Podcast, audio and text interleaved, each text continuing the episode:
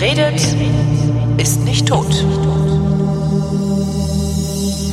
Willkommen zum Geschichtsunterricht der Koproduktion von Vrindt und der LF Nova. Da war die Zunge zu schnell. Nee, man, irgendwas war zu schnell und das andere zu langsam. Aber Matthias von Hellfeld, der ist rechtzeitig gekommen. Hallo Matthias. Ja, aber ganz knapp, mit Ganz Schweißperlen knapp. auf der Stirn. Thema heute, der siebenjährige Krieg, an dem ja besonders war, dass er sieben Jahre gedauert hat. Ganz genau. Und äh, das äh, Problem an diesem siebenjährigen Krieg ist, er ist eben aus vielen anderen Gründen ein besonderer. Nämlich, er war kein Religionskrieg wie die Kriege vor ihm. Wann war er überhaupt?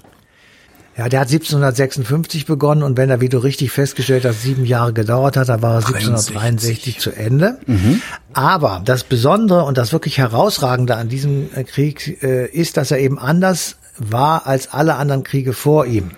Davor kennen wir Religionskriege, ich sage mal die Kreuzzüge oder den Dreißigjährigen Krieg, der ja zumindest am Anfang ein religiös motivierter Krieg war. Äh, dann kennen wir die Expansionskriege, zum Beispiel die berühmten Türkenkriege, die 1683 waren oder noch äh, früher auch noch oder dann danach kamen. Dann kennen wir, äh, dass äh, Erbfolgekriege stattgefunden haben. Also der pfälzische Erbfolgekrieg, da ging es darum, dass also Frankreich Ansprüche auf die Pfalz ähm, stellte, die berühmte Reunionspolitik, die also deutsche Territorien an Frankreich annektieren will. Dann gab es den spanischen Erbfolgekrieg, da war der letzte Habsburger Kaiser kinderlos gestorben, das war ähm, Karl II. um 1700. Dann gab es den polnischen Erbfolgekrieg, da ging es um die Nachfolge von August dem Starken. Äh, da ging es auch Frankreich gegen Habsburg und da gab es schließlich den österreichischen Erbfolgekrieg, als nämlich Kaiser Karl VI. gestorben ist ohne Sohn und Maria Theresia, die berühmte, seine österreichische Erzherrin und dann seine, to seine Tochter dann österreichische Her- Erzherzogin wird. Und dieser Krieg, um den es jetzt geht, ähm, ist im Gegensatz zu den anderen Kriegen der erste, der eben äh, auch an vielen anderen Schauplätzen gleichzeitig äh, ausgetragen wurde. Das hat begonnen mit den Erbfolgekriegen. Da gab es dann immer schon in Nordamerika Kriege, wenn es in Deutschland meinetwegen in, in der Pfalz um die Erbfolge ging oder in Spanien. Und daraus leitet sich ja logischerweise ab, wir haben es zu tun mit der Globalisierung von Konflikten. Also wir haben ähm, ein paar Jahrzehnte, Jahrhunderte vorher hat es begonnen, äh, dass äh, Kolonialmächte auftreten, dass man also in weit entfernten Ländern ähm, Kolonien bekommt und äh, erobert und die dann natürlich auch verteidigen muss. Und es, es entwickelt sich allmählich der Gedanke, willst du einen Konflikt in, sagen wir mal, Europa lösen, dann kannst du auch einen Krieg in Nordamerika führen weil dort beide Kontrahenten, nämlich in diesem Falle England und Frankreich, sozusagen ähm, ja aufeinandertreffen. Und wenn du ihn dort sch schwächst, Ja. dann schwächst du ihn auch in Europa. Und dadurch wird auf einmal ähm, das Krieg führen, was wir bis dahin kennen, sozusagen eine Schlacht oder auch zwei und der Krieg ist beendet oder ähm, Ach stimmt, die haben sich ja damals, sind die, haben die sich ja irgendwo getroffen, haben sich ein bisschen auf die Mütze gehauen und dann war die Sache geritzt, ne? Genau. Ja. Und in diesem Falle äh, ist es sozusagen, geht es ausschließlich darum, ähm, Kolonialmacht zu bleiben oder äh, die kolonialen ähm, Einflussgebiete zu erweitern. Und in diesem Falle, also in dem Krieg, in dem wir jetzt reden, ähm, geht es darum, sozusagen in Nordamerika die Vorherrschaft äh, auszufechten, und zwar zwischen Frankreich und England. Jetzt haben wir es aber gleichzeitig damit zu tun, dass auch in Europa sich, ich sag mal, Allianzen bilden. In Preußen regiert Friedrich der Große, Friedrich der Zweite. Der macht eine Allianz mit England. Ähm, er hat gleichzeitig mit Österreich einen Händel um Schlesien. Also Schlesien ist das umkämpfte Gebiet zwischen Maria Theresia und Friedrich II. Und beide wollen dieses Gebiet haben und beide wollen sozusagen, äh, ich sag mal, ihr eigenes Land arrondieren, also erweitern und abschließen und äh, führen deswegen äh, insgesamt drei Kriege und eben der letzte, der große dritte Krieg ist eben dieser siebenjährige Krieg, der bei uns siebenjähriger Krieg heißt, weil er sieben Jahre dauerte und zwischen Österreich und Preußen ausgetragen wurde. So. Aber der eigentliche, die eigentliche Ursache, sozusagen, in dessen Gefolge dieser Krieg stattfindet hier in Deutschland oder in Europa, ist die Frage, wer hat eigentlich das Sagen auf dem nordamerikanischen Kontinent? Wie genau ist das denn hierher geschwappt dann? Naja, weil man Bündnisse macht. Also, dass die zwei Streit hatten um Schlesien, das ist schon lange. Da gab Ja. es den ersten und den zweiten Schlesischen Krieg und der siebenjährige ist der dritte Schlesische Krieg. Aber Moment, hatte Ähm. Öster, war Österreich dann irgendwie verbandelt mit Frankreich oder? Wenn Nein, Preußen aber Österreich, Österreich war, äh, ich sag mal, die, die äh, also das war das das, die, das Kaiserhaus und ähm, Habsburg, die Habsburger Monarchie war eben ähm, eine der großen Player, genauso wie Preußen sich aufschwang, Mitte des 18. Jahrhunderts zu einem der Big Five zu werden. Ähm, und dazu gehörte eben zum Beispiel, dass man einfach mehr Gebiete hatte. Also was ich nicht verstehe ist, ähm, äh, Preußen ist mit England verbandelt. Okay, England haut sich in Nordamerika mit Frankreich aufs Maul. Okay, wie ist jetzt der Sprung von Preußen haut sich, weil Frankreich und England sich aufs Maul hauen, auf einmal mit Österreich bei uns auf dem Kontinent um? Äh, Es Nein, die hauen sich die ganze Zeit auf den Kopf herum, Preußen und Österreich wegen Schlesien. Und da eben Österreich dann entsprechend mit Frankreich und auch mit Russland im Übrigen verbunden war, äh, wird dieser Konflikt sozusagen nach Europa übergeschwappt. Und wenn du bis zu Ende zuhörst, dann, dann wirst du sehen, dass dieser Konflikt auch in andere Gegenden dieser Welt übergeschwappt ist. Und damit wird eben klar, es geht letztendlich darum, um eine koloniale Vorherrschaft. Das ist der eigentliche Hauptpunkt. Ja. So, und wenn das ähm, äh, durchgezogen wird, dann sind natürlich alle Anhängsel an die beiden Konfliktparteien in Nordeuropa von diesem Konflikt betroffen. Sämtliche Kolonien, sämtliche Bündnisse, die in, auf anderen Kontinenten äh, da sind und alle anderen ähm, Konflikte, in denen einer der beiden Partner beteiligt ist. Und jetzt muss ich dir aber noch, bevor du das sozusagen, bevor wir das weitermachen, erklären, warum ist es denn eigentlich in Nordamerika zu dem Konflikt gekommen? Nordamerika bedeutet heutige USA plus Kanada, also beide großen Gebiete, also ein riesiger Punkt. Also England und Frankreich hatten dort Besitzungen und sie hatten sozusagen eine, eine Demarkationslinie. Die englischen Besitzungen in Amerika lagen an der Ostküste von Georgia im Süden, also oberhalb von Florida nach South and ähm, North Carolina, Virginia, Pennsylvania, Maine, Neufundland ganz im Norden. So, das ist so, ein- so ein Streifen der englischen Besitzungen in Amerika. Und die französischen Besitzungen, die reichten von Louisiana am Golf von Mexiko bis nach Kanada hoch, Illinois im Süden der Hudson Bay. Damit, wenn du diese, wenn du diese Landkarte vor Augen führst, dann ist klar, dass jede koloniale Expansion der Engländer nach Westen ausgeschlossen ist, weil da einfach Frankreich ist. Ja. So, und das wollte England nicht hinnehmen, weil das ja ähm, sozusagen ihr erklärtes Ziel war. Wir werden also die größte Kolonialmacht, die es gibt. Und jetzt kommt sozusagen durch diese Ver Verzahnungen und Vernetzungen, die es eben auf der ganzen Welt gegeben hat, durch die Kolonialgebiete, das Urteil eines Historikers, Johannes Burkhardt war das, der Zitat sagt, das drohte die Dimension eines Weltkrieges um Amerika anzunehmen, der auch auf Europa übergreifen konnte. Ich wollte gerade fragen, ich, also ich habe mir hier schon Das ist aufgeschrieben. ein Weltkrieg. Genau. So, das heißt, eigentlich müssten wir sagen, der erste Weltkrieg ist eben dieser siebenjährige Krieg, 1756. Der zweite Weltkrieg war 1914, der dritte Weltkrieg war 1939. Und dazwischen hat es nichts gegeben. Also zwischen dem Siebenjährigen Krieg Nein. und dem Ersten Weltkrieg äh, gab es keine größeren Scharmützel. weil da gab's Scharmützel jede Ja. Menge, aber keinen Weltkrieg. Ähm, weil natürlich die Konsequenzen, und da nimmst du mir jetzt ein bisschen was vorweg, aber das können wir auch gerne ähm, jetzt schon machen, die Konsequenzen dieser Konstellation, die wir jetzt hier so gerade mal angerissen haben, die waren tatsächlich verheerend. Ja, die waren wirklich verheerend. Also, wir haben den, den, wir haben den siebenjährigen Krieg in Europa, das haben wir gesagt. Schlesien ist der Konfliktpunkt, Preußen und Österreich schlagen sich die Köpfe ein. Gleichzeitig findet der French and Indian War in Amerika statt. Das ist das, was ich eben gesagt habe, Vorherrschaft in Nordamerika. Mit dem Ergebnis, dass Frankreich seine nordamerikanischen Kolonien verliert. Ja. Ja, England hat gewonnen, ne? Kann man das so sagen? Kann man so sagen. Okay. Gleichzeitig findet statt der dritte Karnatische Krieg in Indien.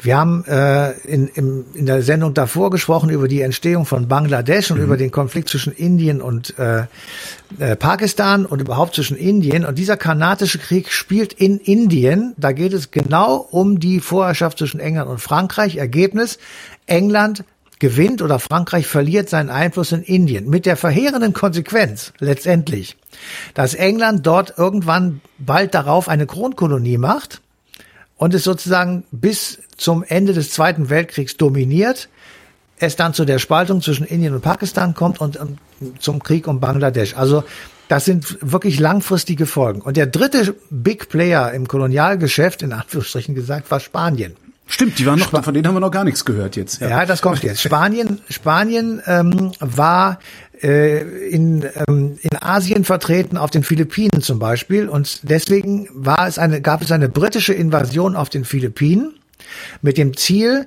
den kolonialen Konkurrenten Spanien in dessen Kolonien zu schwächen. Das ist auch halt teilweise gelungen, gleichwohl die spanische Oberhoheit über den Philippinen erhalten blieb. Also das mhm. eigentliche Ziel der Briten, nämlich die Spanier da zu vertreiben, hat es äh, hat, nicht äh, funktioniert. So. Das Ziel du war siehst, echt Weltherrschaft, ne? Die Briten wollten Weltherrschaft. Das, das wollte ich gerade sagen. Ja. Es geht um die Weltherrschaft, beziehungsweise es geht um eine koloniale Weltherrschaft, sagen wir es mal so. So, jetzt überlegt ihr mal, was das bedeutet. Wir haben keine Drohnen, wir haben keine Flugzeugträger, wir haben äh, keine Flugzeuge, sondern wir müssen alles per Schiff dahin bringen. Wir brauchen unglaublich viele Menschen, die diesen Krieg führen oder diese Kriege führen. Wir brauchen unglaublich viel Material und all diese Menschen, die wir da einsetzen, müssen ernährt werden. Das kostet eine Unmenge von Geld. Mhm. Wirklich eine Unmenge. So. Und das größte Problem, was nach diesen sieben Jahren ähm, 1763 also äh, da war, war, wir haben kein Geld. Wir müssen überall die Steuern erhöhen. Gab es in Frankreich wurden die Adelspensionen gekürzt. In Frankreich wurde Gold und Silber eingeschmolzen. 1759, also im Grunde genommen mittendrin, war Frankreich praktisch insolvent. Ja, Frankreich war pleite. Krass. Aber auch England war pleite, die mussten die Steuern erhöhen. Du erinnerst dich, wenn du dein Geschichtsbuch aus der Oberstufe aufschlägst, im Dezember 1773, das war ungefähr 19 Jahre nach Ende dieses Krieges, gab es die Boston Tea Party. Ja. Hey. Gegen die Steuererhöhungen, die in London, in London beschlossen worden sind und von den englischen Siedlern bezahlt werden sollten. Ja. Und no die taxation haben gesagt, without representation. So ist es. So, die haben den Tee ins Wasser gekippt und zwei Jahre später den amerikanischen Unabhängigkeitskrieg begonnen. Mhm. Mit dem Ergebnis, dass England aus Nordamerika auch rausgeflogen ist. Ja. Blicken wir wieder nach Frankreich zurück. Ähm, ungefähr 20 Jahre nach Ende, 25 Jahre nach Ende dieser, dieses weltumspannenden Krieges muss der französische König die Steuern erhöhen und braucht dazu das Votum und das Okay der Stände, also Adel, Klerus und Bürger. Mhm. Und er beruft diese Stände nach Paris ein und dann beginnt die französische Revolution. Das kannst du alles auf diesen Weltkrieg zurückführen und sagen, der hat jetzt nicht nur wirklich Kriege provoziert und Kriege, ähm, ja, wie soll ich sagen, äh, nach sich gezogen, an allen Ecken dieser, dieser Welt sozusagen angezündet, mit, äh, also in, in Europa zum Beispiel ist der Status quo antebellum äh, wiederhergestellt worden. Da hat sich zwischen Schlesien, Preußen und Österreich recht wenig getan. Ähm, das war der berühmte Friede von Hubertusburg. Da ist also im Grunde genommen nur Kleinigkeiten. Also es ist jetzt nicht dazu gekommen, dass Schlesien nun endgültig dahin oder dorthin kommt. Also das war im Grunde genommen eher äh, Kleinkram. Ähm, so, aber die, die größere Folge war eben äh, diese Boston Tea Party mit der amerikanischen Unabhängigkeit und eben die französische Revolution. Beides Dinge, die im Kern Ähnliches meinen, nämlich wir lassen uns nicht mehr von irgendjemandem irgendwas sagen. Mhm. Wir schaffen diese ganzen äh, leerlaufenden Könige ab, die also ähm, uns nur auf den Sack gehen und äh, wir wollen uns selbst bestimmen. Wir wollen also eine Art, äh, ich sag mal, ich nenne es jetzt mal Demokratie, das ist jetzt ein bisschen, bisschen ja. weit hergeholt, aber ein Verfassungsstaat, eine demokratische Ordnung, eine parlamentarische Ordnung etc. etc. Also alles das, was dann in Frankreich und auch in Amerika äh, bis zum heutigen Tage eingeführt wurde und ja auch funktioniert. Also äh, Verfassungsstaaten mit parlamentarischen Kontrollgremien, sagen wir mal. Das alles ist die Folge dieses Ersten Weltkrieges. Ähm, der, der Begriff Erster Weltkrieg hat sich in der Wissenschaft nicht durchgesetzt, mhm. weil möglicherweise jedenfalls dann diese Zählweise ähm, für die normalen Konsumenten von geschichtlichen Texten äh, etwas ähm, irritierend sein wird, weil wir alle gelernt haben, der Erste Weltkrieg war eben 1914. Aber letzten Endes, wenn man sich die Konsequenzen und das Ausmaß dieser Kon äh, Kontroversen anguckt, dann finde ich, ist der Begriff schon berechtigt. Ich kann es auch noch mit einem weiteren Punkt ähm, mal so ein bisschen ja unterstützen. 180.000 Menschen sind in Preußen gestorben, 140.000 Österreicher, 120.000 Russen, 70.000 Franzosen, 40.000 Engländer. Und sämtliche Kolonien waren in diese Konflikte einbezogen. Also es hat wirklich hunderttausendfachen Tod bedeutet. Für die damalige Zeit viele Menschen. Unglaublich viele ja. Menschen. Und äh, insofern äh, ist auch diese Dimension äh, wirklich bedeutend. Frankreich hat insgesamt an Bedeutung verloren. In Amerika und auf den Philippinen sind die Unabhängigkeitsbewegungen und die Unabhängigkeitskriege entstanden. Ähm, Frankreich hat die Französische Revolution, Amer England den amerikanischen Unabhängigkeitskrieg ähm, und wir sehen am Ende dieses Krieges mit dem Kolonialismus kommt die Globalisierung von Konflikten. Ja. Also wir haben bei der Entdeckung Amerikas und des Seewegs nach Indien die Globalisierung der Wirtschaft entdeckt. Also dass einfach die Wege kürzer werden, die Waren nicht ähm, kaputt gehen, während sie transportiert werden, sie also von A nach B so gebracht werden können, dass eben äh, von weit entfernten Ländern Dinge auf einmal in Paris auf dem Wochenmarkt waren.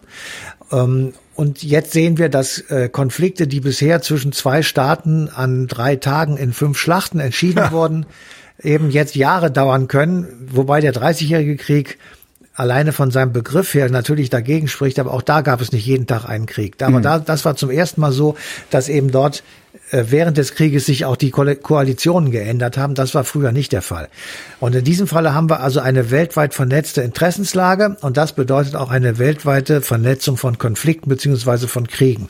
Und das ist tatsächlich das Neue und das, das Wahnsinnige und auch das Entscheidende für die Menschheitsentwicklung dieses ähm, siebenjährigen Krieges. Und hat im Grunde ja auch, und das ist, finde ich, das ja, Witzige daran im Sinne, also jetzt nicht im lustig, sondern äh, im Grunde ist das doch der Anfang vom Ende des Kolonialismus schon. Also der, der Kolonialismus trägt sein eigenes Ende in seinem Anfang oder in ja. seiner Expansion mit drin. Ja, das ist schon das faszinierend, ist so. ja. Aber das hat die Leute nicht davon abgehalten, danach den Run auf Afrika anzutreten mhm. ähm, und äh, diesen Kontinent sozusagen Quadratmeter für Quadratmeter sich unter den Nagel zu reißen. Das hat ja das gesamte 19. Jahrhundert ja. über gedauert. Und ähm, insofern äh, hat, hat man nicht daraus gelernt. Aber ich sag, äh, das habe ich ja schon öfters hier gesagt, Geschichte ist nichts für Leute, die währenddessen leben. Das ist dann Politik. Und da bist du getrieben von irgendwas und machst irgendwas. Ähm, Geschichte ist immer erst, wenn es vorbei ist. Und insofern kann man dann, wenn es vorbei ist und man das Ergebnis seiner Handlung kennt, natürlich trefflich sagen, was für ein Mist man da gebaut hat. Aber währenddessen wir die Corona-Pandemie bekämpfen, ähm, denken wir jetzt, ähm, wenn wir äh, Tests machen, dann ist das die richtige Strategie. Wenn mhm. wir aber feststellen, dass die Tests uns alle belügen, mhm. dann sagen wir in fünf Jahren, oh scheiße, das war der größte Fehler, den wir haben machen können, weil jetzt sind wir lauter positiv, äh, positive Corona-Leute sind mit Negativtests in die Kneipen gegangen und haben uns alle angesteckt. Kann ja sein. Ja, wir werden es noch mitkriegen, weil fünf Jahre halten das wir auch noch durch. Ne? Das werden wir mitkriegen. Ja. Und damit ist diese Sendung jetzt erstmal Geschichte. Matthias von Hellfeld, vielen Dank. Bitteschön. Und euch vielen Dank für die Aufmerksamkeit und der Verweis auf den 29. März 2021. Da gibt's die passende Ausgabe Eine Stunde History auf DLF Nova.